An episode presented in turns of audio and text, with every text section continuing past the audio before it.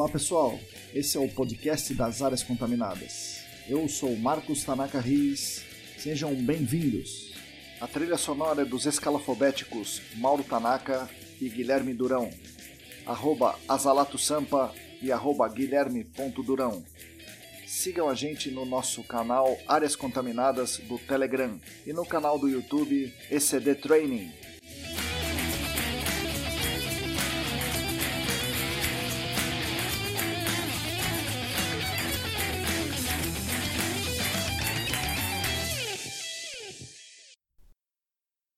Olá pessoal, para você que está lavando a louça, guardando a louça, enxugando a louça, dirigindo, passando roupa, separando os frascos para o dia seguinte, bom dia, boa tarde, boa noite. Eu sou Marcos Tanaka Riz e esse é o podcast Áreas Contaminadas, oferecido pela ECD Training e pelos colaboradores do Apoia-se, e editado por Lilian Coreaço Riz. Essa é a edição número 46, já é o décimo episódio da segunda temporada. A nossa principal missão é levar conhecimento e divulgação científica da área do gerenciamento de áreas contaminadas para toda a nossa comunidade, além de falar um pouco sobre meio ambiente, sobre economia e um pouquinho sobre a vida em geral. É, com tudo isso, continuamos tentando ajudar todos vocês, dando poder pelo conhecimento e dando voz pelo reconhecimento. Agradeço demais a companhia de todas e todos vocês. Agradeço ainda mais aos 32 apoiadores e apoiadoras dos nossos canais que contribuem financeiramente conosco no Apoia-se o site do Apoia-se é apoia.se barra Ambiental. Em nome de toda a equipe ECD, agradeço demais. Os nossos apoiadores são Ábila de Moraes, Alain Humberto, Atila Pessoa, Bruno Bezerra, Calvin Yost, Cristina Maluf, Denise Oliveira, Diego Silva, Fabiano Rodrigues, Felipe Nareta, Felipe Ferreira, Heraldo Jaquete, João Paulo Dantas, Juliana Mantovani, Larissa Gaudiano, Larissa Macedo, Leandro Freitas, Leandro Oliveira, Lilian Puerta, Luana Fernandes, Luciana Vaz, Marina Melo, Roberto Costa, Rodrigo Alves, Sérgio Rocha, Tamara Dias, Tatiana Citolini, Wagner Rodrigo, William Taquia e mais três apoiadores anônimos. Muito obrigado a vocês que são os principais responsáveis pela manutenção dos nossos canais de divulgação. O episódio de hoje é dedicado a um tema de suma importância, mas que no GAC por muitas vezes é relegado a um segundo, terceiro, quarto plano, que é a saúde e a segurança do trabalhador. É um tema fundamental por cuidar diretamente da vida das pessoas, mas que parece ser apenas um monte de documentos para serem preenchidos. Ainda mais nos tempos atuais de grande precarização do trabalho, um exemplo claro disso é a categoria dos entregadores de aplicativos, que não tem sequer vínculo empregatício reconhecido, quanto mais proteção às suas vidas. Normalmente, categorias com sindicatos fortes têm menor índice de acidentes. No nosso mercado, grandes clientes com políticas de saúde e segurança bem estruturadas são as que mais exigem, levando as consultorias a exigirem também, e consequentemente aos trabalhadores que entram para trabalhar com GAC nessa situação estão bem mais protegidos do que o normal. É, existem também aqueles trabalhos pequenos, em clientes pequenos, onde os trabalhadores são submetidos a condições perigosas de trabalho em áreas de risco, que as nossas áreas são quase sempre áreas de risco, não só o risco da contaminação, quanto o risco das utilidades subterrâneas. Né? É, muitas vezes esses trabalhadores estão sem sequer EPI adequado. Assim, essa discussão que nós teremos aqui nesse episódio é muito, muito, muito importante. Para falar sobre isso, no episódio de hoje, eu converso com a Fernanda Alckmin Guedes, engenheira ambiental e de segurança no trabalho, especialista em higiene ocupacional e foi nossa aluna no curso de remediação de áreas contaminadas. Então ela conhece muito bem, conhece a fundo os dois mundos, o mundo do GAC e o mundo da saúde e segurança no trabalho. Foi uma conversa muito bacana, muito elucidativa e que pode fazer todos os ouvintes olharem para as exigências de saúde e segurança do trabalho com outros olhos e dar mais atenção à saúde dos nossos amigos trabalhadores do mercado. Bom, na semana passada eu disse que faria um comentário sobre, sobre avaliação de risco à saúde humana. Tratei do tema na última newsletter, mas vou retomar aqui. Recentemente eu assisti a uma aula muito, muito boa do Felipe Jimenez e do Rodrigo Cunha sobre avaliação de risco e aprendi uma coisa que eu nunca tinha pensado e que eu gostaria de compartilhar com todas e todos vocês.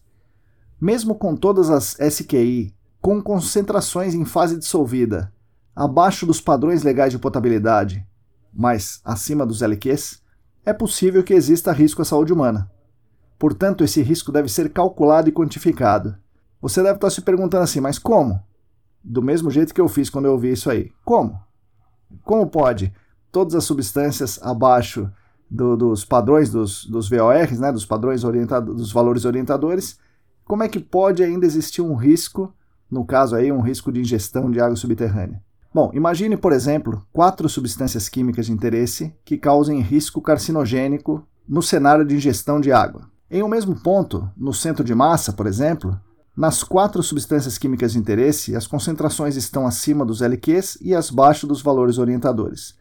Calculando-se individualmente o risco para cada uma, a gente obtém, por exemplo, um valor de 5 vezes 10 a menos 6.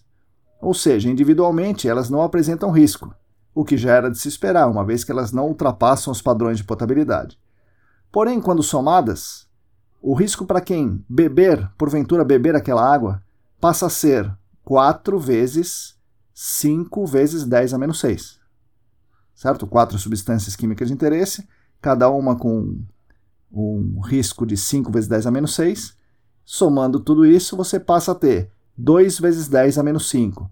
Ou seja, ultrapassa o limite de 10 a menos 5. Portanto, nesse caso, há risco de ingestão de água subterrânea ali. Eu não imaginava isso.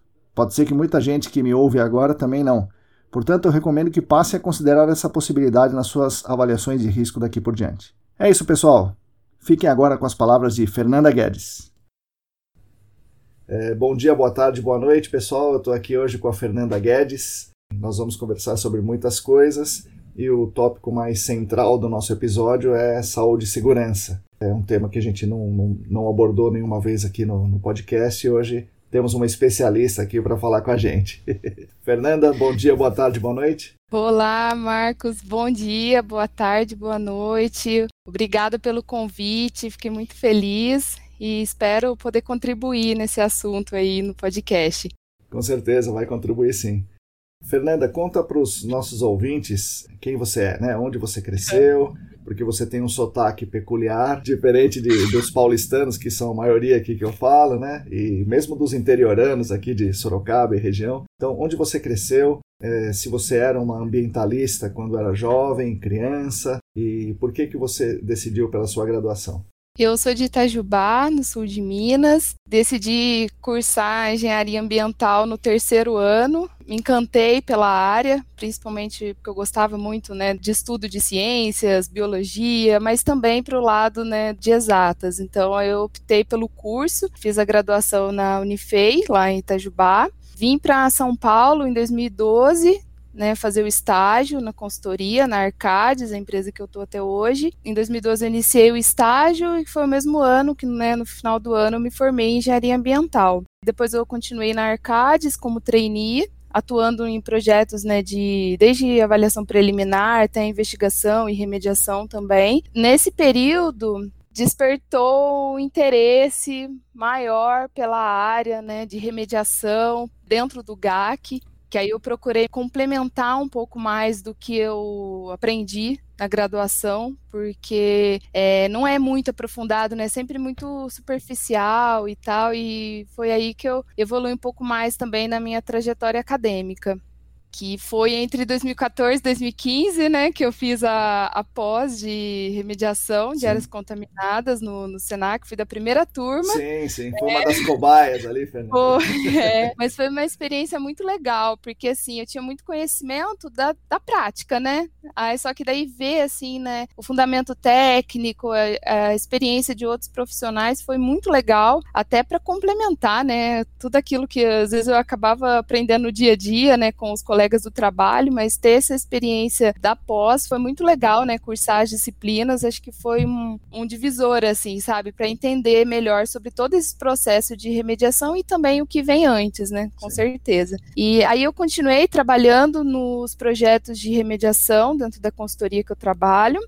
E nesses projetos comecei a ter bastante contato com o sistema de gestão de alguns clientes, né? Porque Arcades trabalha com vários tipos de clientes, Sim. então tem sistema de gestão, né, bem complexo e também acompanhando alguns projetos que eu tinha muita curiosidade de entender a própria legislação brasileira, né? De entender, ah, mas por que que sempre tem que ter esse tipo de treinamento e não aquele outro? Aí despertou o interesse, né? E, e a área de segurança do trabalho Eu já gostava desde quando eu tive o primeiro contato lá na graduação, mas foi no dia a dia mesmo na minha trajetória profissional, tendo contato com esse sistema de gestão das indústrias, né, dos clientes e até o próprio sistema de gestão da consultoria que eu trabalho, que despertou o interesse, né, de ah, eu quero aprender mais sobre essa área. Que aí foi que entre 2017 e 2018 eu fiz a pós, né, de área de segurança do trabalho, também no Senac, mas lá no Jabaquara, e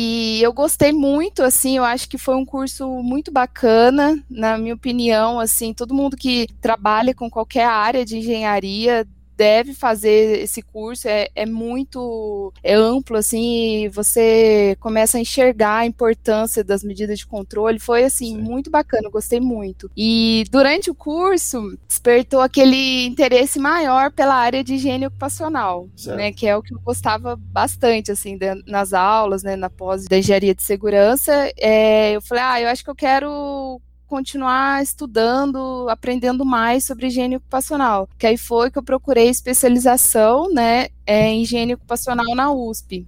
Que aí entre 2019 e 2020 eu fiz a, a, especialização e foi bem legal mesmo, assim, porque foi uma experiência bacana para complementar tudo aquilo que eu já havia tendo um contato inicial lá na engenharia de segurança, mas para aprofundar melhor sobre a questão da, dos riscos ambientais, né, sobre as medidas, até a própria hierarquia dos controles dentro certo. do gerenciamento de risco. Então foi bem bacana. Aí concluí agora no, no, ano passado, né, com esse cenário aí de pandemia, mas Sim. o formato do curso também já estava um pouco adaptado para esse cenário, assim, né, de algumas aulas remotas, então não, não, tive dificuldade em relação a isso e acredito que contribuiu bastante. Foi bem legal. E hoje, assim, eu continuo atuando na parte técnica, certo. dentro do GAC, né, na, no projeto de investigação e remediação, principalmente, mas também cuidando junto com essa parte, né, né, de segurança do trabalho. Na verdade, eu dou um suporte para a área de segurança do trabalho da consultoria que eu trabalho, devido à minha experiência no acompanhamento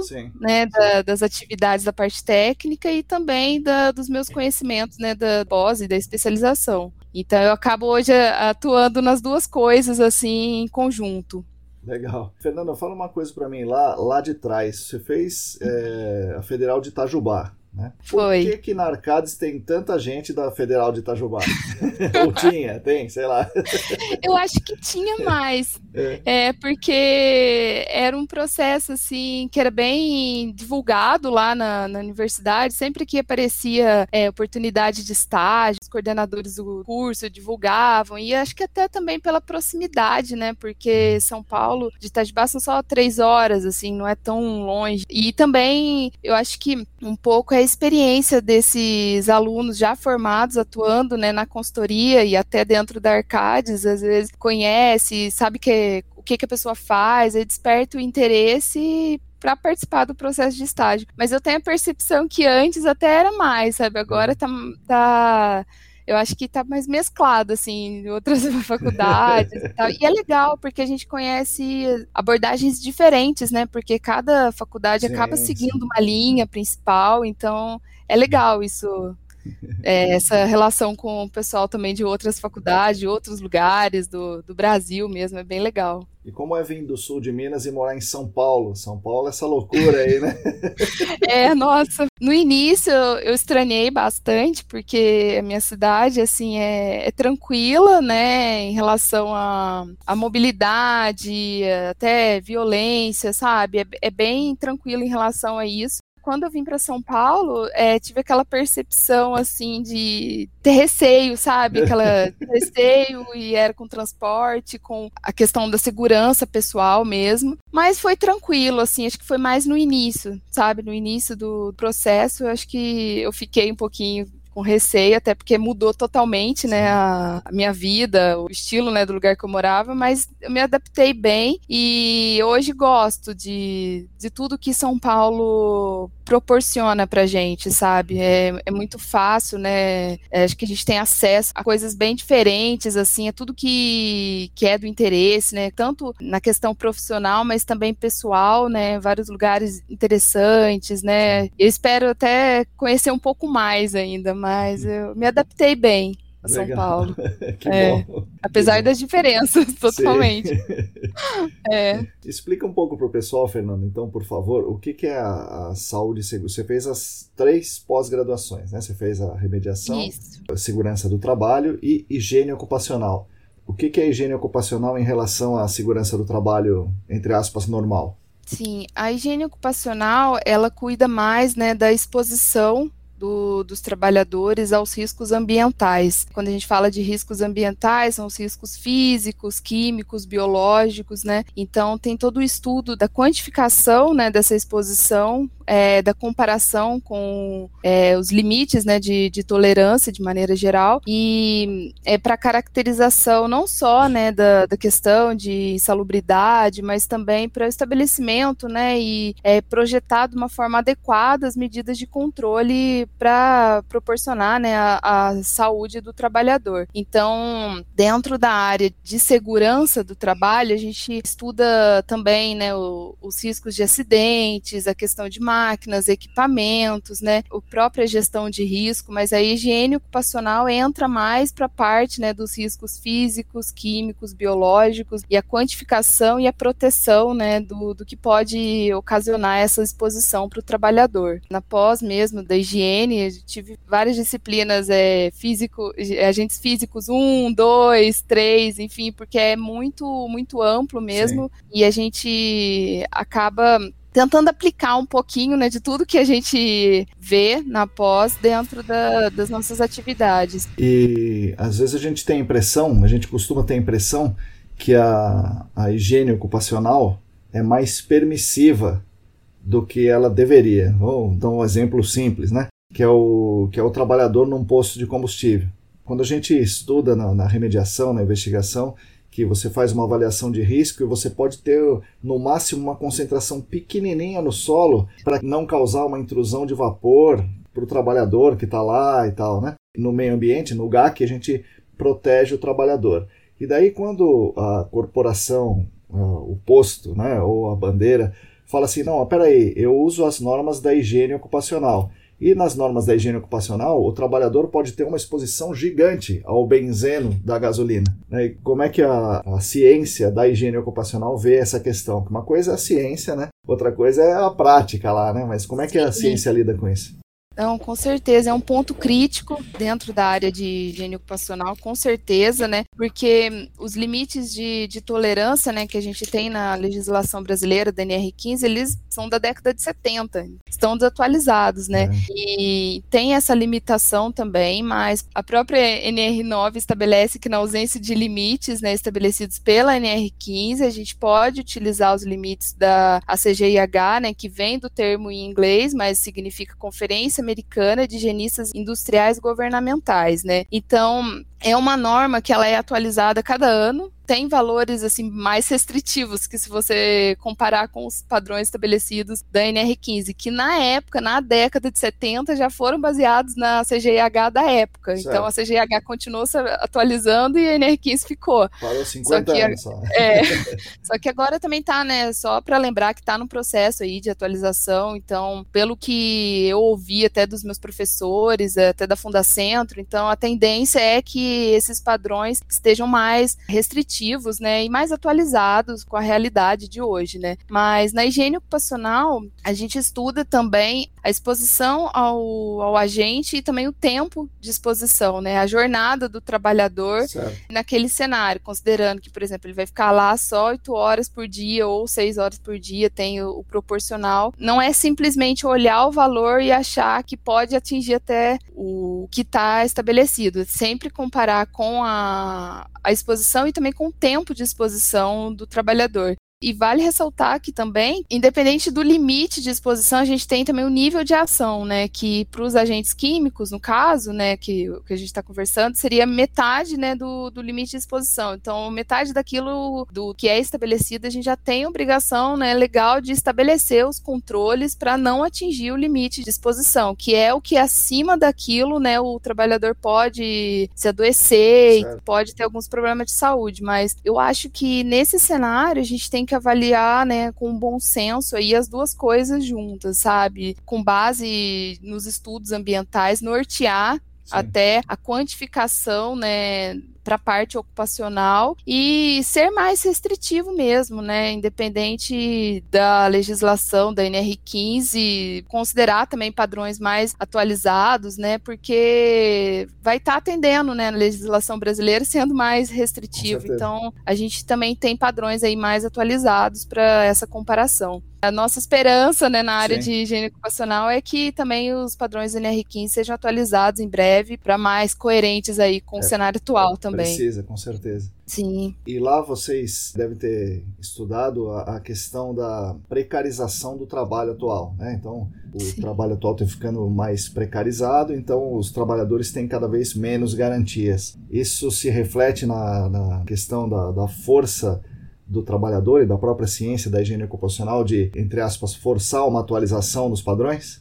Eu acho que sim, porque essa questão da precariedade, né, do trabalho, é algo que é bem crítico, assim, a gente tem que entender, né, até pela necessidade de ter mais controles, né, para esse cenário. Mas com certeza, acho que independente, né, da higiene ocupacional, dos limites, né, é uma obrigação legal do empregador, né, proteger o funcionário, proteger a exposição, né, para os riscos ambientais, né, e também os riscos de acidente. Então, com essa precariedade, lógico, acho que tem que alavancar, né, um reforço nesse estudo, nesses limites, para que as pessoas não se restringam muito àquele padrão lá da norma e acho que a, até chegar naquilo tá tudo bem bem, não, porque pode descobrir às vezes, algum problema tarde, né? Então Sim. é importante começar os controles, a, as ações, né, com antecedência. E aí, nesse é, trabalho precarizado, vários problemas em decorrência de quem é o empregador daquele trabalhador, quem tem que tomar aquele cuidado se o trabalho é uhum. precarizado, fica mais difícil estabelecer esse nexo. Então imagina o seguinte, um banco, né, o banco ele terceiriza a segurança dele, segurança armada e tal. Quem é o empregador daquele trabalhador? É a empresa de segurança ou é o banco? E aí a gente vem para nossa área. Né? Tem uma indústria que contrata uma consultoria, que contrata uma empresa de sondagem, que tem um sondador. Então esse sondador ele é amparado pelas leis mas quem que vai responder? Todo mundo? Ou é o empregador dele, ou seja, a empresa de sondagem?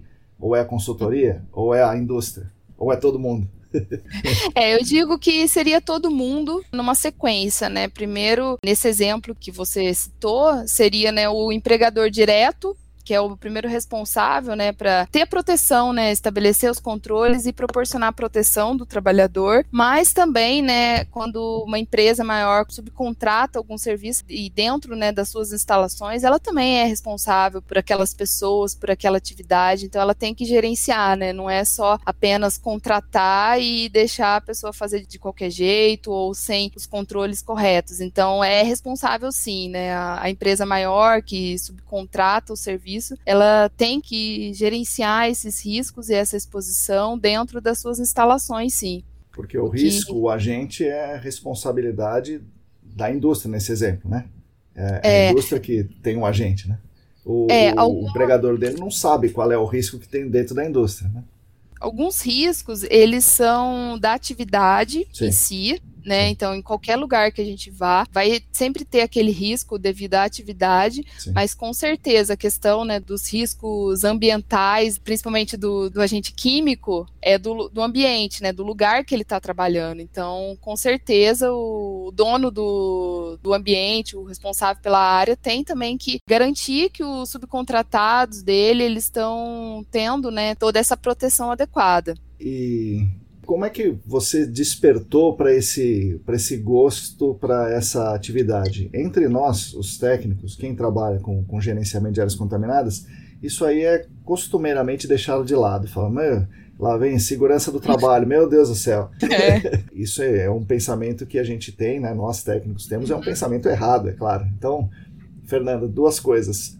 Uma, como é que você gostou disso? Por que você despertou o gosto por isso? E segundo, nos convença de que o nosso pensamento é errado.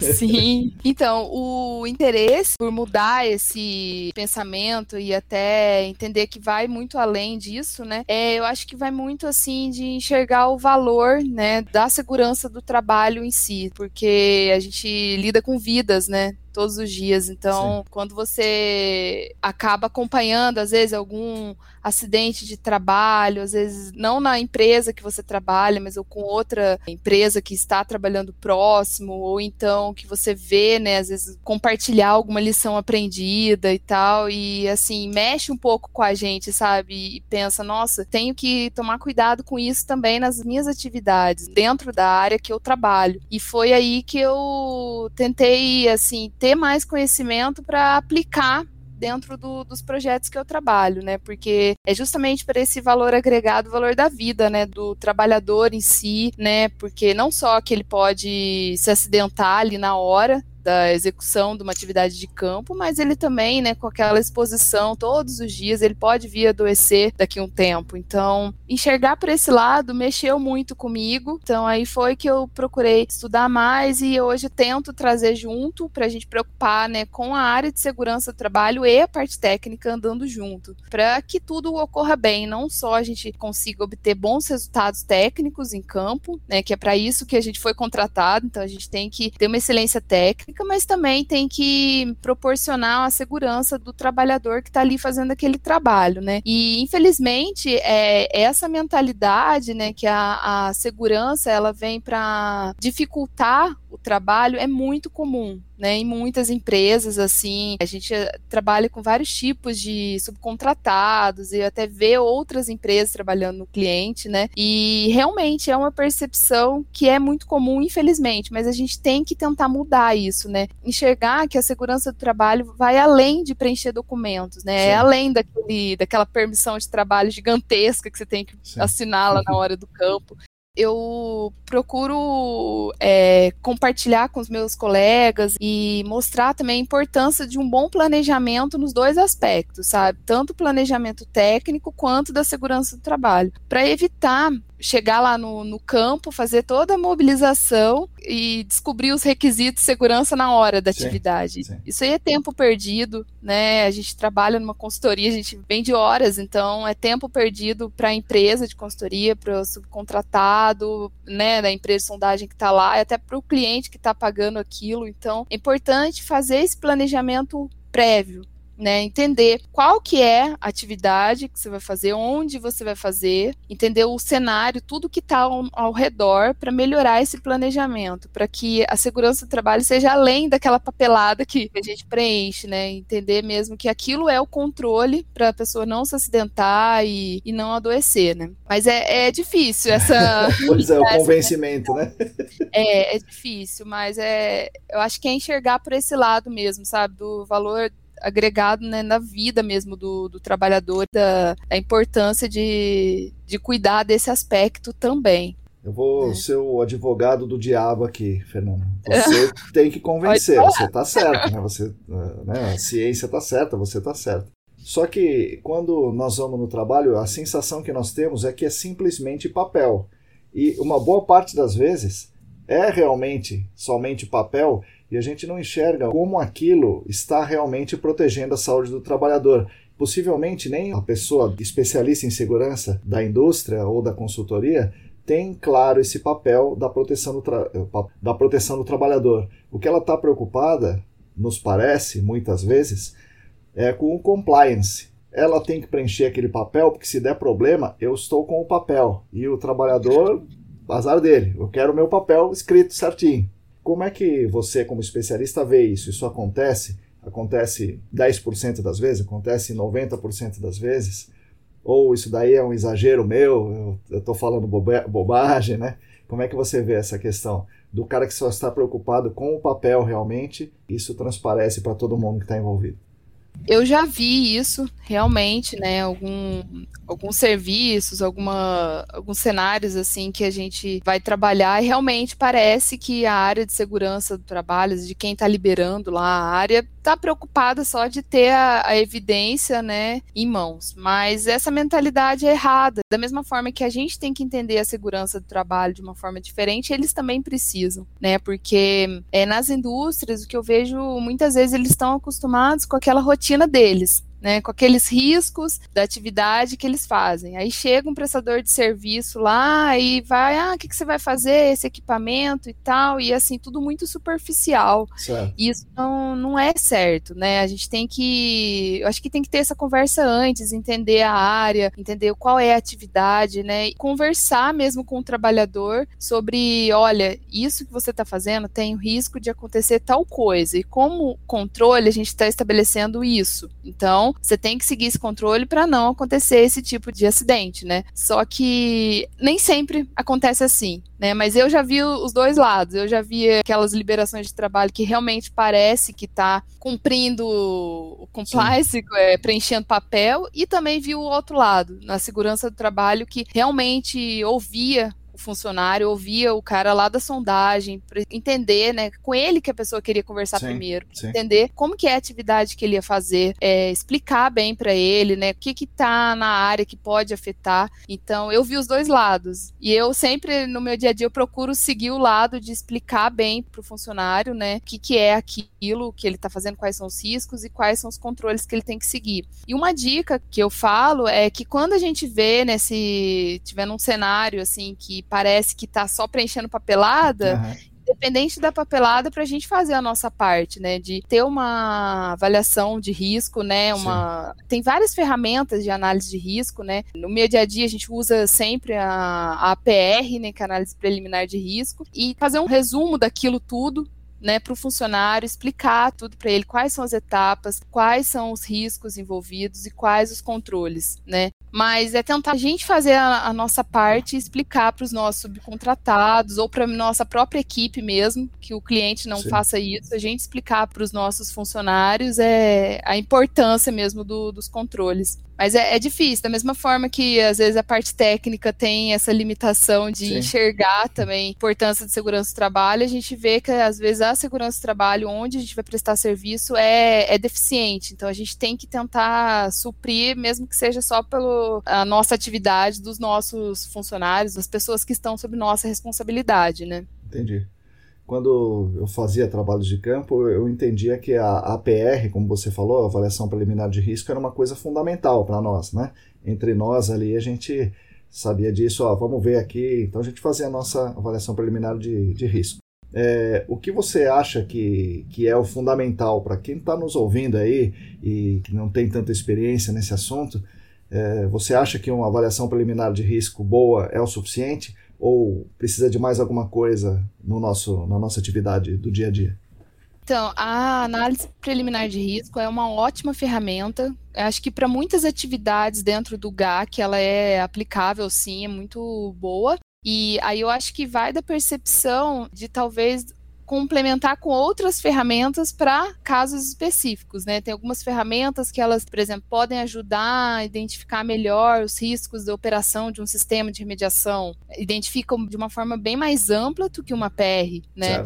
Mas então é sempre dentro da, das técnicas né, de gestão de risco, a gente pode começar por uma técnica né, de uso geral, que seria, por exemplo, a PR. Né? E dentro da PR, ver a etapa, a atividade que é a mais crítica. Certo. E aquilo lá vai ter um projeto de longa duração e aquilo lá é crítico. Então, ver com o setor né, de segurança do trabalho, ah, será que não tem outra ferramenta que eu posso aplicar só nessa parte para complementar e, e mapear bem todos os riscos envolvidos daquela parte? Aí sim, a gente pode afunilar um pouco e, e usar uma técnica mais é, específica para um risco maior, entendeu? Mas com certeza a PR ela é muito aplicada, já usei bastante, né, dentro do acompanhamento mesmo das atividades de campo, mas eu, eu acho que assim, ela é muito boa se ela é realista com a, claro, com a realidade. Com porque eu me coloco também, né? Porque eu tô na, na, equipe técnica, mas eu trabalho junto também com a área de segurança lá da Arcades. E assim, eu vejo que às vezes a equipe técnica pede lá o documento para a área de segurança, aí vai lá e fala que ah, vou fazer uma sondagem em tal área, vai ser tipo manual mecanizado e apenas isso.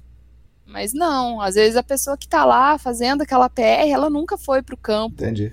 Ou se ela foi, ela acompanhou outro tipo de atividade. Certo. Então, é trazer junto a equipe técnica e explicar: olha, essa é a máquina que eu vou usar, esse é o lugar que eu vou trabalhar, entender o cenário, atividade para ter um documento realista. Mas, infelizmente, às vezes a pessoa passa informações muito superficiais, a equipe de segurança tem que ficar lá perguntando, perguntando, tentando entender melhor aquilo para ter um documento mais realista, né, para o cenário que vai ser feito em campo. E eu acho que é importante ressaltar também que a PR, né, como qualquer técnica de, de análise de risco, ela é um documento vivo, né? Ela tem que ser. Não é porque no começo do projeto ela está pronta que ela vai ter que sempre ser só aqueles controles. Por Sim. exemplo, eles têm alguns riscos que não estavam previstos né, na PR, e a gente tem sim que complementar, ou então, se você não souber, estabelecer lá junto com o cliente, é, ou até com apoio da, da equipe de segurança do trabalho, procurar quem saiba, né, mas sempre é complementar o, o, documento de acordo com a realidade, né? Porque a gente sabe que no planejamento a gente sim. imagina de uma forma, no campo é diferente. Então é importante complementar, sim. Sim. É, fala umas duas, três ferramentas, sei lá, que você indica para complementar a, a APR para os nossos ouvintes aqui. Tem várias ferramentas, inclusive quem me acompanha no, no LinkedIn, eu, eu, escrevi um texto Sim. até sobre algumas ferramentas de, de, gestão de risco, né? Então, é, tem várias ferramentas específicas que a gente pode usar. Por exemplo, o RASOP, né? Que eu já usei na, na higiene ocupacional. Eu fiz um RASOP para avaliação de um sistema de ventilação utilizado para o controle de sílica cristalina. Então, para entender todos os riscos de operação, né? Que aquele sistema era importante para questão da higiene ocupacional.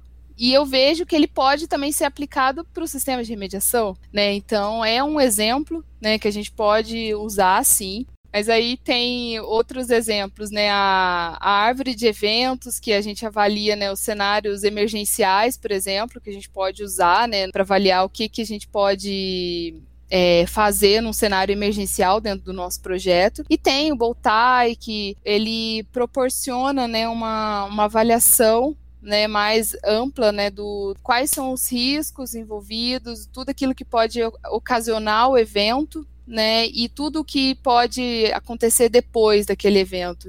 É, tem várias ferramentas, tem uma, uma norma também que estabelece, né, como aplicar cada técnica e é, é bem importante. Depois eu posso até compartilhar com você para mandar para o pessoal.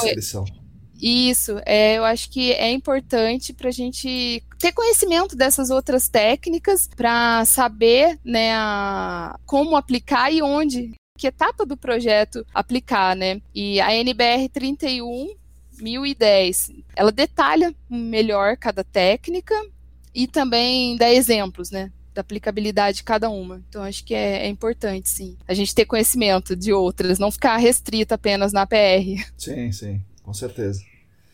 É, agora, no, vivemos, estamos vivendo num momento de, de pandemia, um momento complicado, de, de muita transmissão de, de vírus, e é um agente novo, né? um risco novo, um risco Sim. importante, né? não sei como chama isso em, na, no jargão da, da, segurança do trabalho, mas é um, um grande risco. Né? Uhum. Bom, e daí a gente tem que tomar medidas para mitigar esse risco.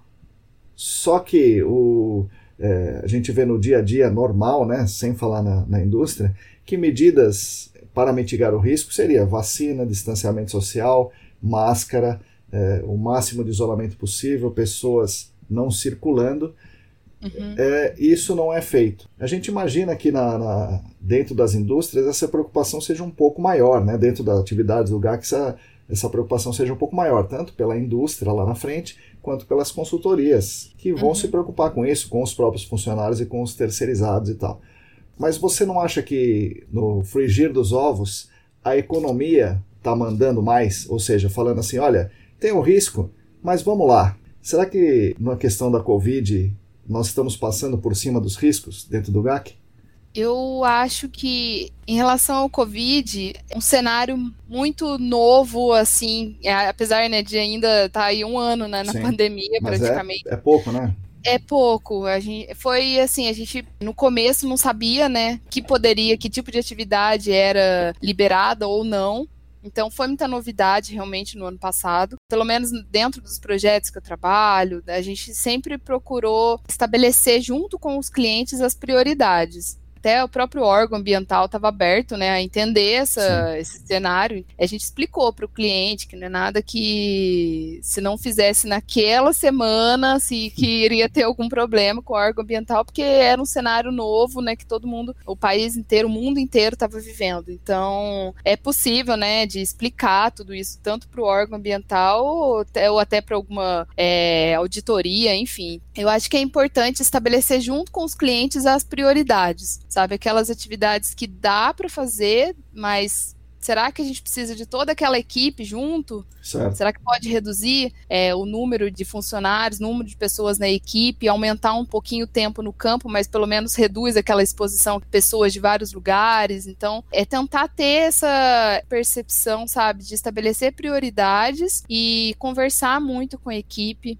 porque a gente, a equipe né, que conduz as atividades de campo está na linha de frente sim, dentro do sim, GAC, sim, né? então, mesmo. dentro do GAC é a linha de frente. Então, é entender se a pessoa não se sente confortável naquele lugar, que acha que está aglomerado, então, saber ouvir também o funcionário e estabelecer alguns controles junto com o cliente, porque às vezes a gente chega no cliente aí acha que vai estar o cenário perfeito e chega lá não é bem assim. A gente tem que é um cenário, né, que a gente tem que cuidar da saúde de todos nós, né? Então, às vezes até perguntar para o cliente, será que a gente não consegue melhorar esse aspecto? Porque a minha equipe está trabalhando naquela área, Sim. então é um pouco crítico em relação à quantidade de pessoas. Então, priorizar sempre a saúde, né? Porque independente da parte técnica, da atividade, do cronograma estabelecido lá, a gente tem sempre que ter essa percepção, né, de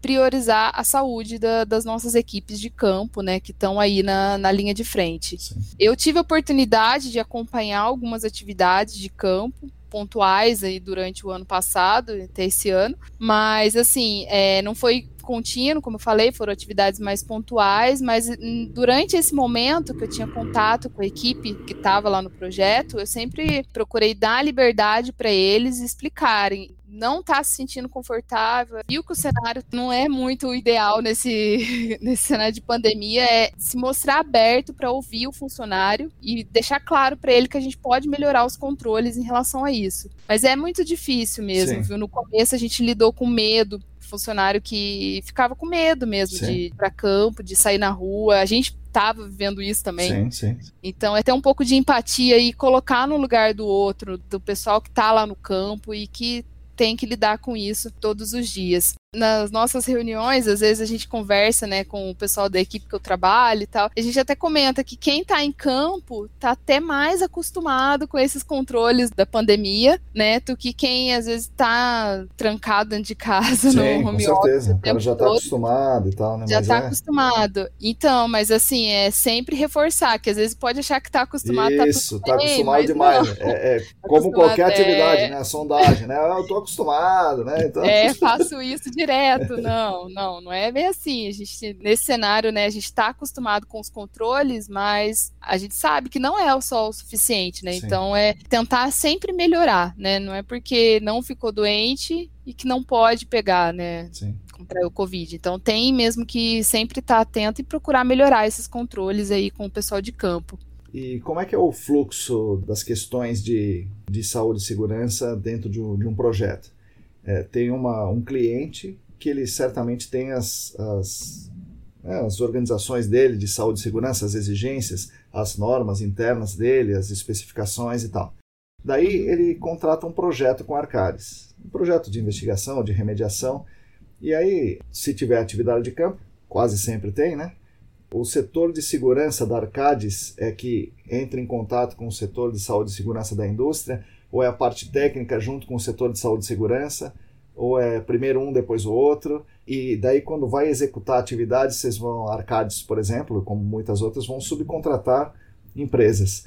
E quem conversa com essas empresas sobre a saúde e segurança da Arcades e do cliente? É o setor técnico ou é o setor de, de segurança da Arcades? Sim. Quando a gente inicia um projeto, né, dentro da Arcades, a gente recebe os requisitos né, de segurança do cliente. Quando não recebe tudo muito claro, a gente solicita né, quais os requisitos para fazer as nossas atividades na área. Procura sempre fazer visitas para entender. Isso é antes da proposta, Fernando, ou depois? Isso também é uma coisa que me intriga. É, tem é, que ser antes, né? Porque senão. Então, o pessoal né, do, do comercial tenta ter um entendimento, pelo menos dos requisitos principais ali em relação a treinamento, né? Porque a gente sabe que os treinamentos específicos envolvem custos, né? Sim. Então a gente tem que saber os treinamentos para acessar a área, não só o EPI, mas outras medidas de controle que a gente vai ter que providenciar para os nossos funcionários, então é importante começar isso sim no momento da proposta, né? Para não ter surpresas lá para frente.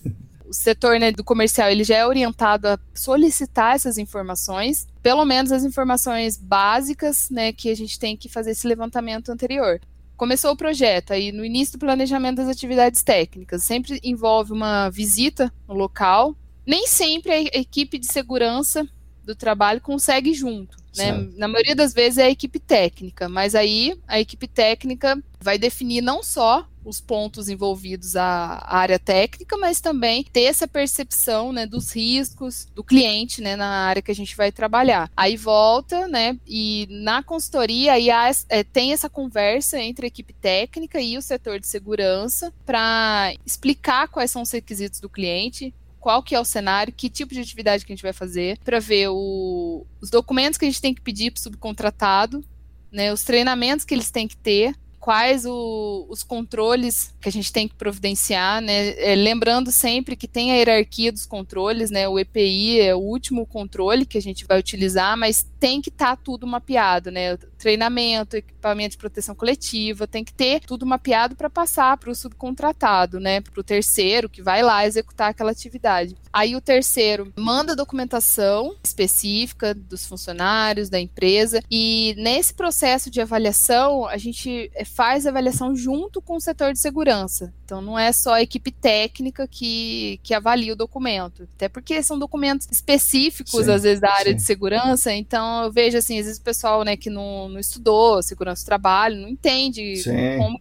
avaliar se aquele documento atende ou não. Então é importante sempre envolver o setor de segurança na avaliação desses documentos e na condução da atividade de campo. Na maioria das vezes é a equipe técnica que acompanha, né, já fazendo esse acompanhamento técnico e de segurança. Só que para atividades mais críticas, né, atividades que envolvem um alto risco ou até solicitado pelo próprio cliente, a gente envolve o acompanhamento do setor de segurança também. Então, o setor de segurança da consultoria vai lá junto com o cliente acompanhar a atividade da consultoria e dos terceiros. Certo. Esse é o fluxo comum, o fluxo que, que na maioria das vezes a gente vê seguindo assim dentro da consultoria. Tem, é lógico, né? Tem algumas dificuldades, algumas etapas, então acho que é por isso que é importante envolver também quem já fez aquele tipo de atividade em campo. Sim para entender daqueles riscos, né? A gente fala muito, né, na parte técnica, da importância de envolver os profissionais sêniores na definição, às vezes, de camadas para coleta, sim, sim. tudo. Mas eu acho que é importante envolver esses profissionais também no planejamento de segurança do Com trabalho. Certeza. Porque eles já viram muita coisa. Às vezes pode ter acompanhado uma atividade, ou então às vezes pode conhecer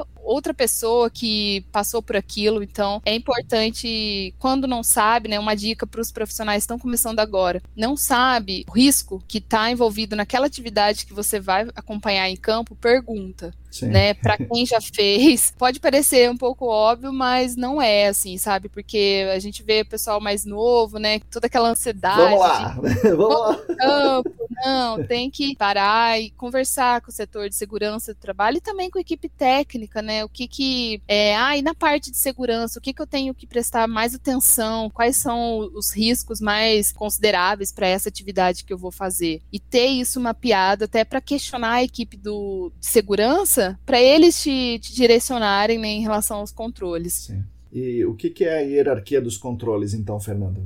Qual, qual é a hierarquia? O que significa a hierarquia e qual é a hierarquia? a gente tem uma hierarquia do estabelecimento dos controles. A primeira ação que a gente tem que fazer é tentar eliminar o risco.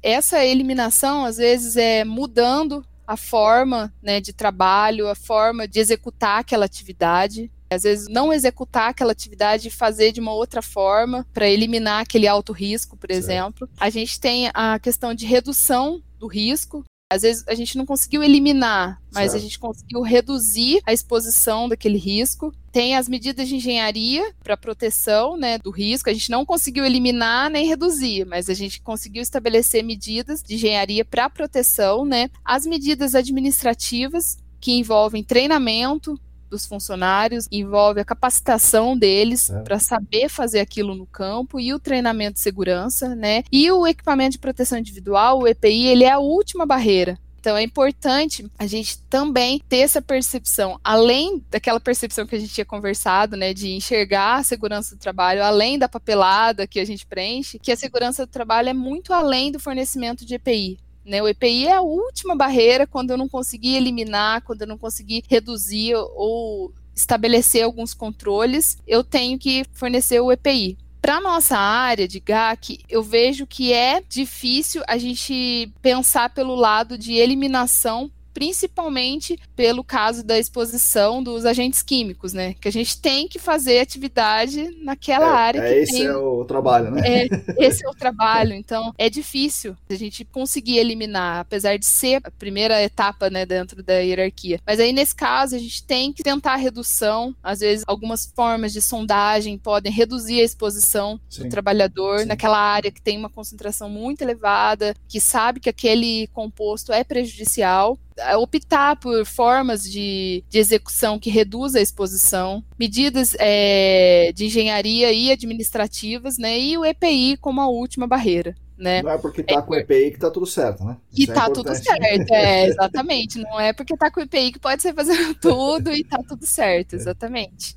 Eu, eu tenho a minha percepção que é mais fácil alguém da área técnica, como você, que trabalhou bastante na área técnica, especialista em remediação, no caso, né, mas poderia ser investigação, e daí resolve se enveredar para a segurança do trabalho. Então, acho que é mais fácil uma pessoa, um profissional assim. O cara é especialista na técnica que estuda a segurança do trabalho e se torna um especialista nessa interface do que um cara da segurança do trabalho, o cara formado, né, né, forjado na segurança do trabalho, querer entender o nosso, o nosso trabalho do GAC. Isso é, fica mais difícil para esse cara. É, como é que você vê o profissional? Que dica você dá para o profissional? Você acha que tem essa possibilidade do cara da segurança do trabalho vir para a nossa área? Ou é mais fácil alguém que está na nossa área é, estudar mais a segurança do trabalho e com isso melhorar os, os processos?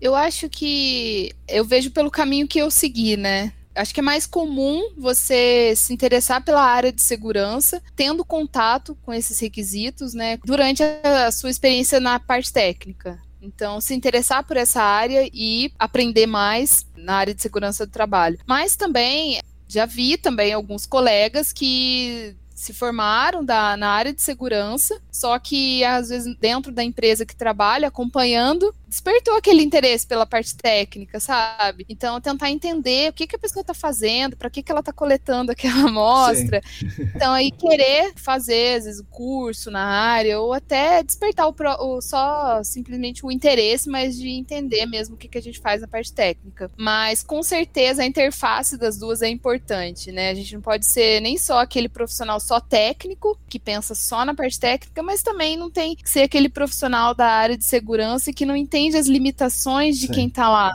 executando a parte técnica. Isso eu vejo como a maior limitação, sabe? A interface das duas coisas. Entender a, a importância da segurança do trabalho, mas também as dificuldades que a equipe está lá executando aqui na parte técnica, o cenário que ela está vivendo, né? Sim. Como você vê a, o cuidado, né, ou, ou as exigências de, de segurança, de saúde e segurança, das consultorias em relação aos clientes? Né, vamos falar de, da, da Arcades, da ERM, sei lá, da Rumble, da EBP, tem um nível de exigência com isso, tem um nível de, de profissionalismo nisso alto. Em linhas gerais, a área de vocês, Arcades, ERM, é, tá, as, as exigências de vocês estão acima das exigências dos clientes ou é normal a exigência do cliente estar acima das exigências de vocês? Ou seja, os clientes têm mais cuidado ainda do que vocês?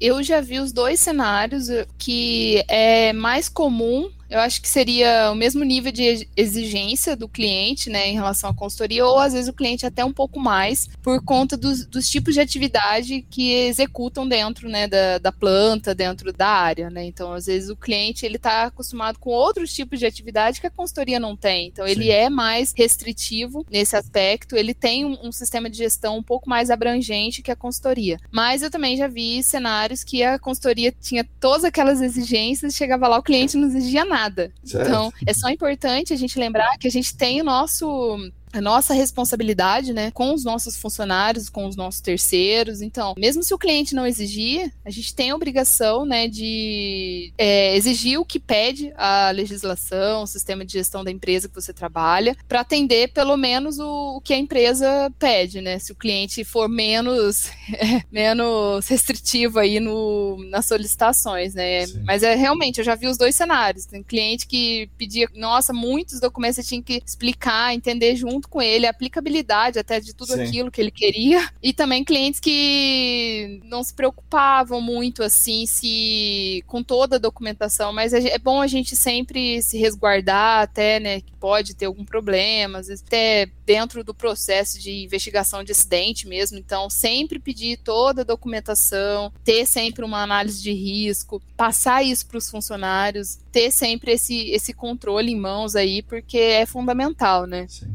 E na Arcades tem um setor de saúde e segurança. Quantas pessoas mais ou menos trabalham nesse setor? E daí nas equipes tem sempre alguém mais especialista como você?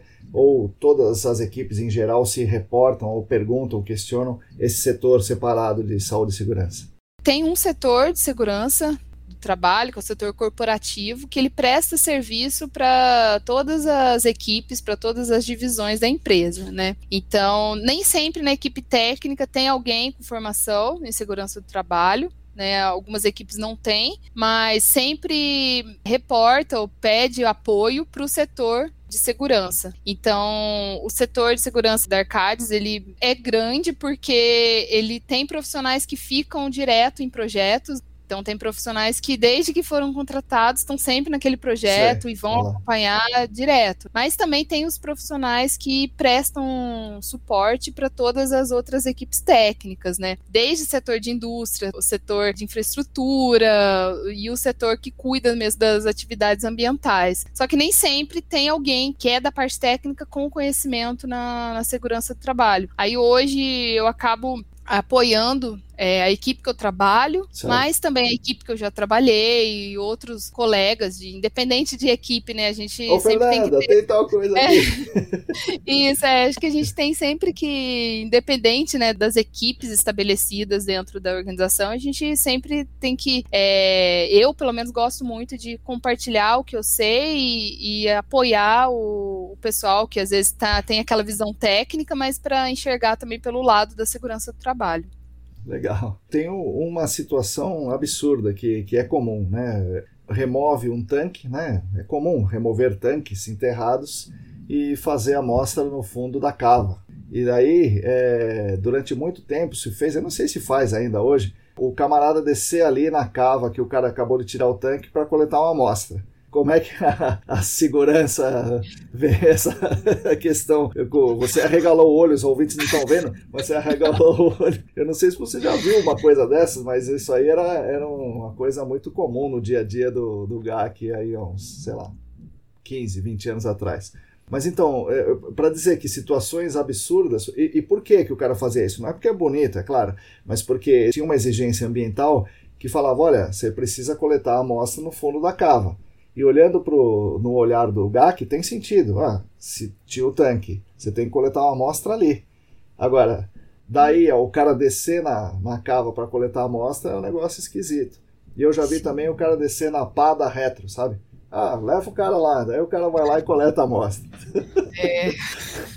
São atividades bem críticas. O meu espanto é porque a gente pensa muito no risco de uma atividade dessa, né? Eu nunca, ainda bem, nunca acompanhei esse tipo de, de atividade, mas assim, poder descer na cava, né, para fazer a coleta, pode com os devidos controles. Então, por exemplo, a gente vai descer numa área que removeu um tanque, que escavou, tem a profundidade mínima, né, que um trabalhador pode descer sem proteção e acima daquilo tem que ter a proteção, né? Então, tem várias é, medidas que podem ser estabelecidas, né, para proteger o funcionário, porque se tem a necessidade técnica de fazer a coleta do fundo, né, da cava, então tem alternativas de taludar a área que foi removida, né, para evitar colapso, que aquilo caia, né, dentro do local. Tem também algumas medidas de, de engenharia de proteção mesmo, né, que pode ser implantadas na lateral para evitar que, se caso algum solo colapsar, cair dentro, né, da, fica restrito aqui a, aquela proteção, né, e que não vai é, atingir o trabalhador, né? Então, isso aí é uma atividade que requer muito planejamento e ter sempre os controles, né? Não é ali na hora da remoção do Vai tanque lá. que decidiu fazer a coleta, não. Acho que isso aí tem que já ver antes, né? Olha, eu vou precisar coletar amostra lá do fundo da cava que eu vou tirar esse tanque, então tá bom. Então vamos lá, o caminhão um que vai lá, vai remover o tanque, aí vai vir, a gente vai implantar o controle, seja taludar, seja estabelecer umas medidas de engenharia mesmo para proteção, para depois o funcionário descer. Se o ideal seria coletar ali no momento da remoção, infelizmente, a gente tem que ter esse, esse tempinho aí para fazer uma, uma, proteção adequada para o funcionário poder descer e coletar com segurança, né? Porque é um cenário muito crítico, né? sim. né? Que pode acontecer um acidente muito grave, sim, né? Sim. Até um acidente fatal. Então, é, requer muito planejamento. Se precisa coletar, isso tudo tem que ser avisado antes para ter os controles e ver a forma que aquilo vai ser protegido antes do funcionário descer para fazer a, a coleta do material. E você tem noção de eh, se existem acidentes graves no GAC? Se você já ouviu falar de acidentes graves ou de acidentes não tão graves, mas eh, qual, qual, é a atividade no GAC ou qual é a ação no GAC que causa o maior, tipo, maior número de acidentes e qual é a ação que causa o maior número de acidentes graves? eu vejo que dentro das atividades que são realizadas em campo, né, na, na área do GAC, o que mais me preocupa, o que eu vejo que é mais crítico, são as questões de interferências subterrâneas, né, na, nas perfurações que a gente tem que fazer para coleta de amostras, para investigação, para instalação de poço, instalação de sistema. Então, a gente tem é, que fazer, é uma atividade intrusiva, né? Sim. Então, tem que tomar muito, muito cuidado. E sempre assim ter algumas linhas de evidência, né, que aquilo não vai ter nenhuma interferência que vá causar algum acidente, que possa ser às vezes que pode ter o contato ou pode ser rompida durante aquela atividade. Então, ter algumas linhas de evidência, né? A gente sempre tem que trabalhar com três ou mais linhas de evidência. Então, pedir plantas antigas, né, para o cliente. Eu vejo, assim, pela minha experiência, que nem sempre todo mundo tem atualizada. Às vezes tem a antiga e não atualizou, mas enfim, pedir o que tem, juntar todo aquele material, projetar sempre avaliando os documentos de uma forma conjunta, né? Chamar os funcionários com mais experiência no site, aquele funcionário que está lá naquele setor, mas que ele trabalha há muitos anos na empresa, então trazer ele para a área, perguntar, né? Ah, você sabe se aqui já teve tal, sabe? É ter essa conversa mesmo com funcionários antigos para entender do tipo de ah, aqui já teve uma obra, ah, aqui acho que eles instalaram sim, uma tubulação, então é um, um ponto de alerta. Inspecionar caixas de passagem e tubulações, às vezes um, uma marca no piso indica que ali foi instalada uma tubulação. Então, ter sempre essa percepção, né, de avaliar o piso, avaliar as caixas de passagem, né, para onde, de onde vem, para onde está indo, a outra que é muito importante citar tem os detectores de interferência, detectores que identificam inclusive tubulações não metálicas, né? Que é o importante. Funciona bem isso aí, Fernando? Você já, já eu, eu, tive eu só vi um cara com um uhum. detector de cabo elétrico, né? Mas é, esses outros eu nunca vi. Você acha legal? É, eu já tive experiência acompanhando alguns projetos É, direcionou um pouco, sim, eu acho que contribuiu, pelo menos ali para aquela área que o detector indicou que não era para ir, realmente a gente né, não seguiu naquela área, mas a gente sabia que realmente ali tinha, a gente já sabia que tinha uma interferência, a gente foi até testar com o detector, né, certo. né, ó, aqui a gente sabe, vamos ver se ele vai indicar. É. E realmente indicou assim, mas não confiar cegamente no detector, certo. né? Já aconteceu, por exemplo, algumas, alguns casos que mesmo com o detector indicando, não, tá tudo certo, achava uma interferência. Então, seguir é, essas linhas de evidência que certo. eu falei, sabe? Todas elas de, junto, né? Todas elas da, ao mesmo tempo, né? Da mesma forma que eu avaliei uma planta, eu vou chamar um detector lá, se eu não tenho informações, é, vou conversar com funcionários antigos, é, e tem a opção também de seguir com uma cavadeira, né? Uma um trado manual bem devagar ali naquelas camadas superficiais que a gente sabe que geralmente é onde passa as interferências. Infelizmente, isso aí, na maioria das vezes, vai ter uma limitação técnica. A gente vai perder alguns dados, né, principalmente ali no primeiro momento da investigação. Sim. Mas, infelizmente, é muito importante, eu vejo como fundamental, é exigido em muitos clientes que a gente trabalha, né, independente, não interessa de tantas linhas de evidência que a gente já seguiu antes. Mesmo na hora da atividade, vamos seguir com uma cavadeira até onde der, depois ir, né, com o trado manual, pelo menos ali para investigar o início, depois segue com a, a, técnica mesmo que vai ser aplicada na, na investigação. Mas é sempre seguir essas. Eu vejo a importância de seguir todas essas linhas de evidência, sabe? Porque é, eu vejo que é a atividade assim que eu tenho mais receio de acompanhar em campo. É Sim. a que eu converso muito com o máximo de pessoas que eu consigo antes, durante a etapa do planejamento, quem já foi, quem já fez campo naquele lugar. E mesmo durante a atividade, conversar bastante com a equipe, porque eu vejo que é o mais crítico. E lembrando que essa atividade né, que a gente está falando da, da sondagem, da perfuração, ela também tem a questão de interferência aérea. Né? Sim, Além sim, da subterrânea, ainda tem as interferências aéreas, né? Então, assim, a gente ter o conhecimento do local. Porque, infelizmente, alguns casos a gente perde um pouco de informação. Então, quem vai executar ou quem vai coordenar aquele projeto tem que conhecer para entender quais são as interferências daquilo, né? Ah, não dá para eu entrar com aquele equipamento naquele lugar, ele não vai conseguir subir a torre ali. Então, é também crítico pela parte aérea, que muitas vezes passa, né? A parte elétrica, sim, né? Sim. Perto de onde a gente está trabalhando. Eu vejo como mais crítico dentro do GAC, mas é claro que tem outros exemplos, né, na parte de remediação mesmo, a parte da operação dos sistemas. A gente trabalha com equipamentos que requerem uma manutenção preventiva, Sim. manutenção planejada, né, de acordo com, com, muitas vezes com orientação de fabricante. Então, é, tem que fazer tudo direitinho, porque aquilo pode gerar um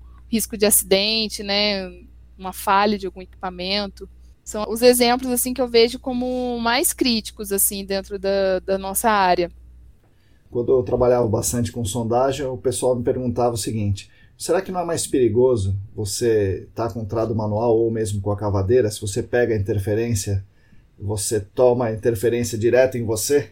E se você tiver com a máquina, o problema vai para a máquina? Como é que a, a ciência da, da, da segurança do trabalho enxerga isso aí? Então, tem até algumas proteções, né? Até EPI mesmo, de luvas Sim. de proteção que a gente pode utilizar. Tapete. Mas é isso, exatamente. Mas assim, é seguir com cautela também, né? Não é porque tá na cavadeira que vai de uma vez, é devagar, né? O objetivo é avaliar a ocorrência, né? Inspecionar mesmo a ocorrência da interferência, né? Então tem que ir com calma, realmente tem que ter o cuidado. Mas na perfuração direto com a máquina, é, a chance, né, de romper aquela interferência é muito maior, Sim. né? E tubos às vezes que no manual a gente já iria sentir Sim. ali durante, a atividade já para, não, aqui não dá, vamos ter que deslocar. Na máquina pode achar que é às vezes alguma coisa do solo e vai embora e rompe. Então, a percepção do manual é maior, mas com certeza tem que ter alguns controles para fazer esse tipo de inspeção e com muita cautela. Eu ouvi umas propagandas de, um, de uns equipamentos é, no exterior, não sei se você já, já trabalhou com esse equipamento, já viu, que o cara lá no exterior chama de air knife, né, faca de ar. Então é o, o cara, ao mesmo tempo, ele injeta ar com alta pressão e, segundo a propaganda, esse jato de ar com pressão ele, ele tira o solo, mas ele deixa intacto a tubulação. e ao uhum. mesmo tempo ele vai sugando, como se fosse um limpa-fossa. Então ele vai soprando com, com, press, com ar, com pressão e, e uhum. sugando o material para tirar, né? Você já viu esse negócio trabalhando? Não, Eu só nunca... vi propaganda também, né? Nunca é... Na propaganda a gente pode achar que sim, sim, é fácil, né? É. Eu nunca vi, nunca acompanhei nenhum tipo de atividade com esse equipamento, mas com certeza a inovação, né? Vão surgindo novos equipamentos Sim. que faz esse tipo de, de avaliação. E se for é, aplicável, não gerar outro risco também, sim, né? Sim. Tem isso, às vezes vai lá injetando ar, às vezes o risco de inalação. É. Tem que avaliar tudo o que pode acontecer, né? Se mudar a técnica e ou até implantar algum equipamento de investigação aí de interferências diferente. Então tem que avaliar certinho os riscos da operação desse equipamento sim, mas com certeza, acho que a tendência é são inovações aí nessa área para poder auxiliar bastante a gente, para poder fazer as atividades, né, com mais segurança e, e mais tranquilo também, né? Sim. Acompanhando as nossas equipes de campo aí. Sim. O pessoal diz, né, tem uma voz corrente, né? Aquela história que um vai contando para o outro, que o maior risco na investigação é, de área contaminada é o cara ser atropelado, né? Ao invés de, do risco ser o, o, acidente de trabalho, mas é o cara ser atropelado em posto de gasolina, em qualquer lugar assim, que o cara vai monitorar os poços, vai amostrar os poços, e é um risco grande de ser atropelado. É, isso é o que a gente sempre vai falando. Mas você que estuda o assunto, você constata isso? Ou é, é mais uma lenda que, que o pessoal conta um pro outro aqui? Eu nunca vi isso acontecer, assim, em campos que eu estava acompanhando e tal, mas com certeza já foi um risco, assim, que a gente levantou em vários projetos. Às vezes, fazer monitoramento em área de estacionamento, né? Então, perde a visibilidade, o motorista fica ali, às vezes não sabe que tem alguém bem ali naquela onde ele vai virar o carro. Então, é importante, às vezes, estar tá acompanhado, né, usar colete, ter a, o isolamento da área, uma plaquinha para visualizar, né, fazer esse contato aí com o motorista para mostrar, olha, tem gente trabalhando ali. É um, pouco trabalhoso carregar todos esses material de isolamento, é, mas infelizmente é necessário sim. sim, porque a gente já identificou em alguns projetos realmente, viu? Tem que tomar muito cuidado. É, não só com atropelamento, mas também às vezes a aproximação de curiosos e tal. Então então, é, essa parte de isolamento diário é muito importante. Sim. Atividade acompanhada, às vezes no monitoramento, né, como você citou, assim, sempre ter ali um parceiro Sim. que está ali atento com quem está chegando na área, identificando, né? Às vezes, muitas vezes é aquela pessoa que está anotando, te ajudando ali no monitoramento. E quando não tiver, ter outras alternativas, né? Uma sinalização que vá alertar mesmo o motorista antes da manobra do veículo, antes de chegar perto, né? Para não pegar ninguém de surpresa também. Bom, quando ocorrem os acidentes nas indústrias, né, existe um, uma espécie de investigação, né, não sei o nome correto, mas é uma investigação ah, pelas causas, quais foram as causas, o que, que tem que fazer nas próximas vezes e tal. Isso gera uma série de documentos, aí, uma série de, de registros estatísticos. E nessa sua experiência, o que você viu de registros estatísticos que servem de alerta para os nossos ouvintes. O que você viu que o acidente ocorreu, você não viu o acidente, é claro, mas você viu a, a uhum. investigação disso, que gerou alertas para melhorias nos processos da Arcades e que você pode dar de dica para os ouvintes? Num processo né, de investigação do acidente, a gente sempre começa né, pela causa básica, que é aquela causa imediata, e vai avançando no processo. Né? Um processo de investigação de acidente, ele só é completo, né, ele é, é bem feito quando ele chega numa causa sistêmica. Né? Lá na frente, o que, que aconteceu que gerou o acidente? Nem só acidente, às vezes quase acidentes sim, também, sim. sabe? Então a gente procura treinar melhor os funcionários, que esteja atento àquele cenário e evitar a ocorrência do acidente em si. Mas com certeza nesse processo a gente vê assim, não só dentro da empresa que eu trabalho, mas uh, nos cursos, né, na pós que eu fiz, os professores compartilham alguns exemplos de investigação de acidentes e que muitas vezes as empresas tendem a culpar o trabalhador. É claro. Ah, Sempre é, é assim. ah, o, o trabalhador não estava atento. Ai, foi falta de atenção. Por exemplo, ele se acidentou com uma máquina. Ele não, não prestou atenção. Ele não podia ter feito aquilo. Tá, tudo bem. Não estou falando que ele tá totalmente certo. Não, ele tinha realmente que ter mais atenção, mas a máquina tinha proteção. Independente da atuação do funcionário, a gente tem que sempre pensar em outras alternativas. Sim, sim. Sabe? Que, que independa é, da, dele ter que prestar atenção de, o tempo todo. É, mesmo se o cara quiser, ele não vai conseguir, sabe? tipo, numa questão de máquinas e equipamentos, por exemplo, que eu citei. É sempre importante a gente ter outras ações e outras evidências dentro do processo de investigação, não ficar ali só que ah, o cara que não prestou atenção. Então, sempre tentar pensar numa etapa anterior, né, para chegar até, às vezes, na mudança de processo, mudança da forma com que aquilo vai ser feito. O processo fica muito mais abrangente quando a gente consegue chegar nas etapas anteriores e que muda é, o procedimento, o processo da organização como um todo. Sim, sim. É, todos esses cuidados treinamentos e, e, ações preventivas, o mesmo estudo dentro da empresa, né? Tem uma equipe de saúde e segurança, tem pessoas especializadas tal. Isso tende a aumentar o custo da atividade. O mercado, em geral, está preparado para isso? Por exemplo, o posto de, de, de gasolina, é, se for levar lá na frente, ele vai ter que dar fazer proteções para os trabalhadores e lá, porque não é possível que o cara é, abastecendo 8 horas por dia carro com gasolina não tenha nenhum problema. Uma hora isso vai ser identificado que tem um problema. O mercado de postos de gasolina está preparado para esse tipo de coisa?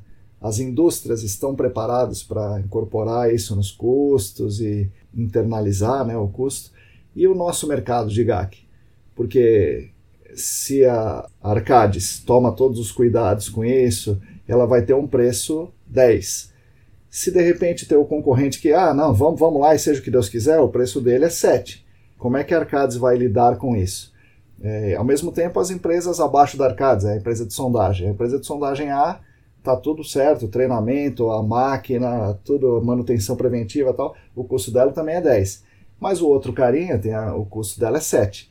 E como é que é, o mercado vai aceitar os custos de uma melhora da saúde do trabalhador? É eu vejo que é a partir do momento que a empresa em si consegue enxergar a segurança como um valor, sabe? É um, uma percepção assim que se eu não investir, é, vamos pensar pelo lado, né, do como você estava falando, questão do custo. Se eu não é, não seguir tudo certinho, pode acontecer um acidente, vai parar minha operação, vou ficar tantos dias é, sem produzir, enfim, enxergar também como o custo Sim. agregado na, na ocorrência de um acidente, de um funcionário que se acidentou, que precisa de um, de um afastamento, de um funcionário que adoeceu. Então, é enxergar mesmo a segurança do trabalho como um, um valor ali, né? Enxergar a parte financeira daquilo, que é a importância mesmo de seguir tudo da forma correta, né? O que eu vejo, assim, na minha percepção dos projetos que eu trabalho, os clientes são muito avançados nesse aspecto,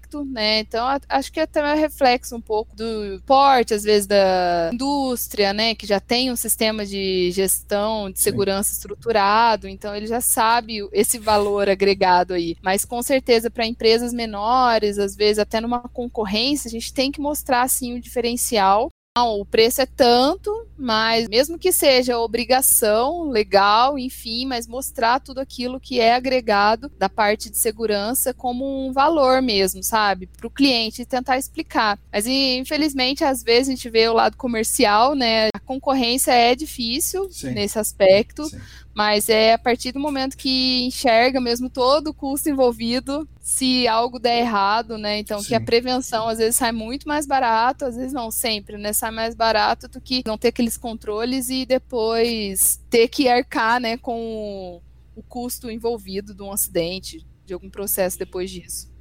Concordo, concordo totalmente, é. né? Vamos torcer para que to todos tenham a mesma, o mesmo Sim. entendimento, né? E que dica você dá para os a maioria dos que nos ouvem aqui são profissionais, né? Então são profissionais uhum. em diversos graus da, da hierarquia do GAC, é, para ele se desenvolver e para ele prestar atenção nessas questões de saúde e segurança também. É, que a gente fala muito sobre o estudo, o cara tem que estudar muito a técnica é, e tal. E, e, nas questões da, da saúde e segurança, eu mesmo nunca falo. É, o que você dá de dica, que tipo de estudo ele tem que ter para melhorar né, o desenvolvimento dele como profissional olhando para a saúde e segurança dos trabalhadores? É, além da pós-graduação em engenharia de segurança, o que para mim abriu né, um horizonte nesse aspecto, ampliou muito a minha visão. Foi a primeira pós que eu fiz na área, então, independente da higiene depois disso, né, a, a engenharia de segurança ampliou muito essa visão. Mas hoje tem muitos cursos profissionalizantes ali, é, às vezes curso mais rápido, né, um pouco mais curto ali, que vai pelo menos ter uma ideia da percepção, né, do, da hierarquia dos dos controles, dos tipos de risco, quais são os tipos de controle para cada tipo de risco. Então, é estudar mesmo, procurar alguns cursos, mesmo que seja rápido, procurar a aplicabilidade das NRs, né, da legislação brasileira em si, para quando que tem que atender a tal norma, dentro das minhas atividades, o que, que pode acontecer, né, quais são os riscos envolvidos e tal. Esse cenário aí que a gente está vivendo também aumentou a disponibilidade de cursos sim, online. Sim. Né? Então, às vezes ajuda sim a ampliar a visão nesse aspecto, né? Principalmente para entender dos riscos ambientais, para aí lembrar das atividades que a gente faz na nossa área, né? E quais são os controles que a gente poderia é, estabelecer, né? Prevenir a ocorrência do acidente ou de doenças. Legal. E você gosta mais de fazer um planejamento da higiene ocupacional, da saúde e segurança em um projeto que vai começar agora? Você gosta mais de fazer isso ou você gosta mais de fazer um projeto de remediação? Vou projetar um DPE aqui, tal, tal, tal.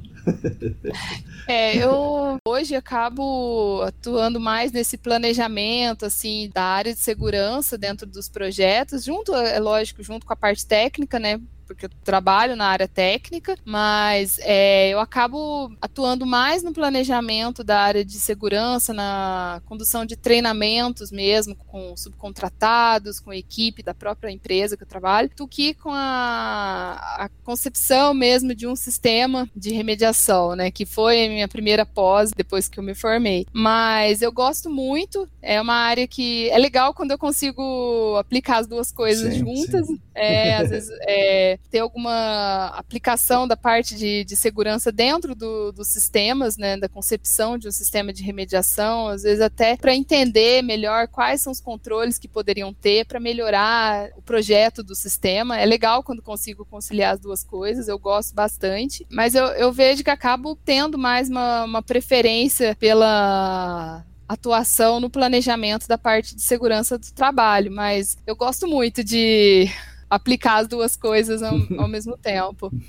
E, e, já tive algumas experiências também de implantar um, um, sistema de remediação numa área que parte do sistema era uma área classificada. Certo, então, certo. assim, a gente teve que lidar com vários requisitos do cliente, então foi uma experiência bem legal. Não deixa de ser uma experiência de conduzir as duas coisas sim, ao mesmo sim. tempo, se preocupar, né, com a instalação das linhas, posicionamento do sistema, desde a instalação do poço até o startup, o monitoramento, né, do, do sistema, mas também com os requisitos de segurança que a gente precisava atender dentro daquele projeto, né, que era crítico para o cliente em si. Ele era muito preocupado nesse aspecto, é, até por questão de risco da área. E então a gente teve que avançar bastante nesse aspecto. Foi uma experiência muito legal para mim. Legal. E que dica você daria para Fernanda jovem lá em Itajubá? Olha, é, sei lá, por exemplo, faz primeiro a, a engenharia de segurança, depois a remediação, ou, sei lá, tem alguma dica que você daria para a jovem Fernanda lá em Itajubá?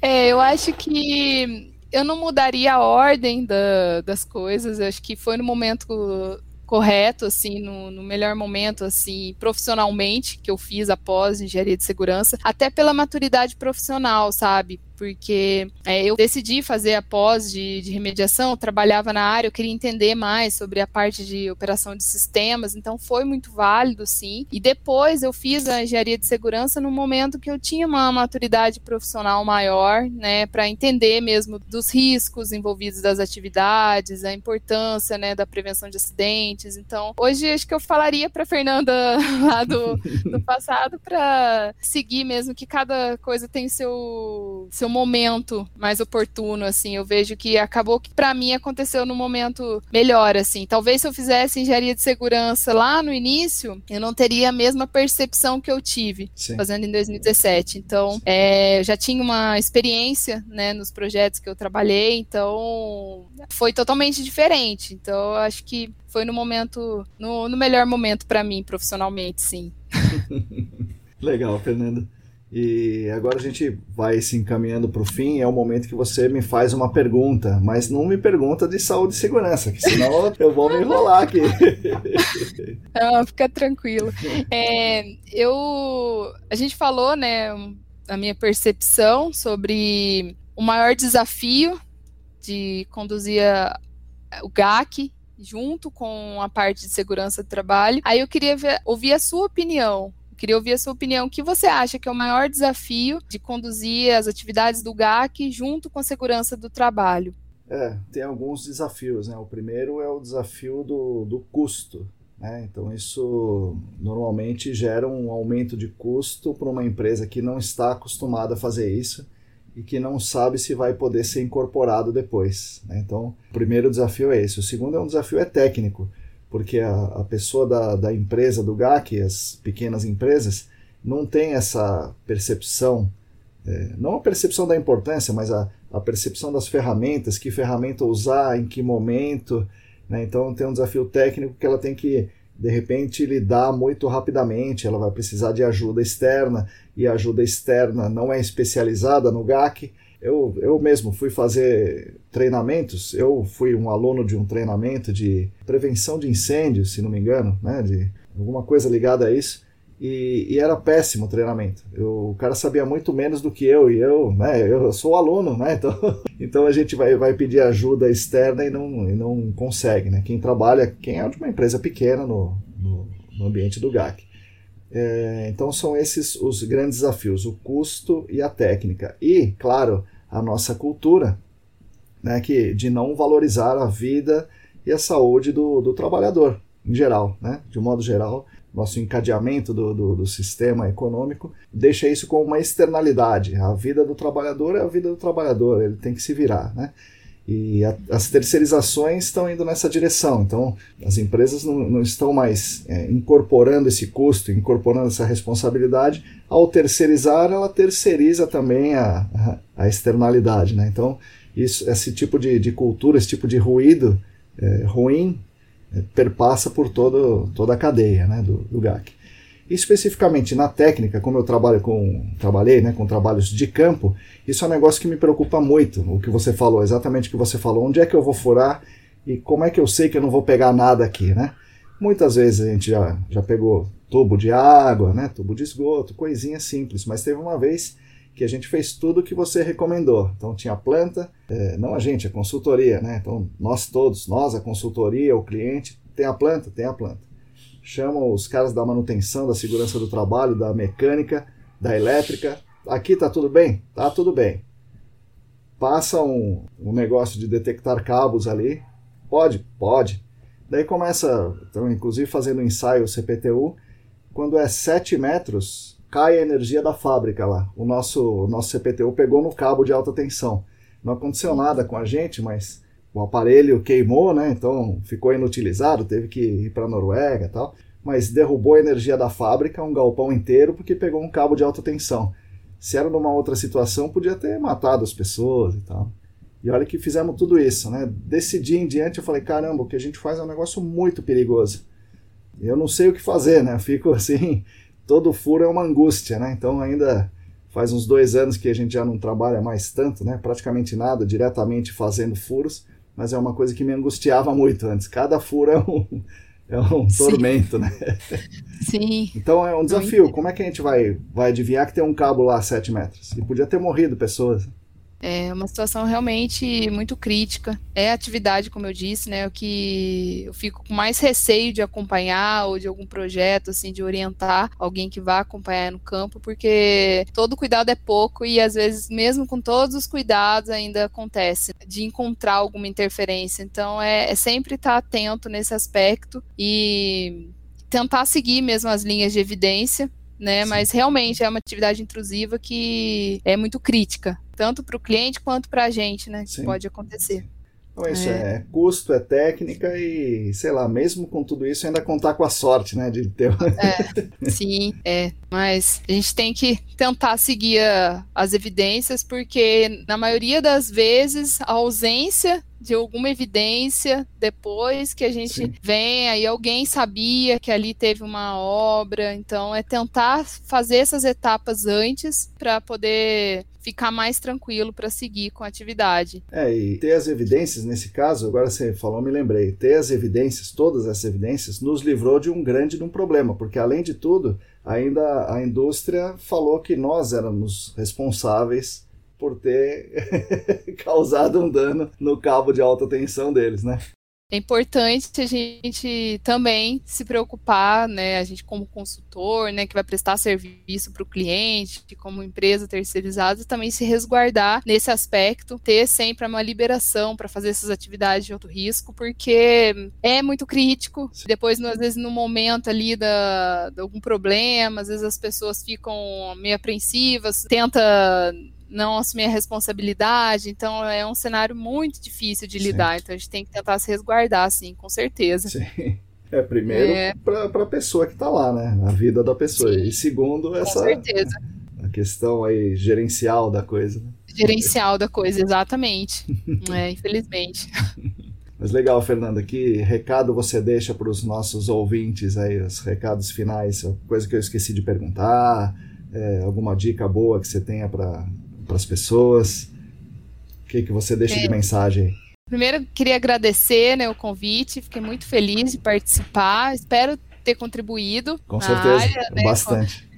Com, a parte de, de, segurança dentro das atividades do GAC, né? O recado que eu, eu dou, né, para as pessoas que trabalham na área é ampliar a visão nesse aspecto e ter empatia, se colocar no lugar do outro, está lá executando a atividade do campo, né, que é a vida dele que está ali, né, fazendo aquela atividade que às vezes você está apenas acompanhando, mas também é responsável. Então, se colocar no, no, lugar do outro, preocupar, né, com todos esses aspectos que a gente falou, tentar entender exatamente a atividade que você vai fazer, o equipamento que você vai usar e onde você vai trabalhar, né, e ter a liberação para fazer aquilo, né, lembrando que a liberação ela é específica para o local, para a pessoa, para a atividade, é, sempre ter esse cuidado para a gente poder seguir né, com a parte técnica da melhor forma possível, junto com a área de segurança do trabalho, né? Que o objetivo é a gente voltar para casa, Sim. né, com saúde, seguros da forma com que a gente saiu, né? Então, é ampliar mesmo a visão e perguntar, questionar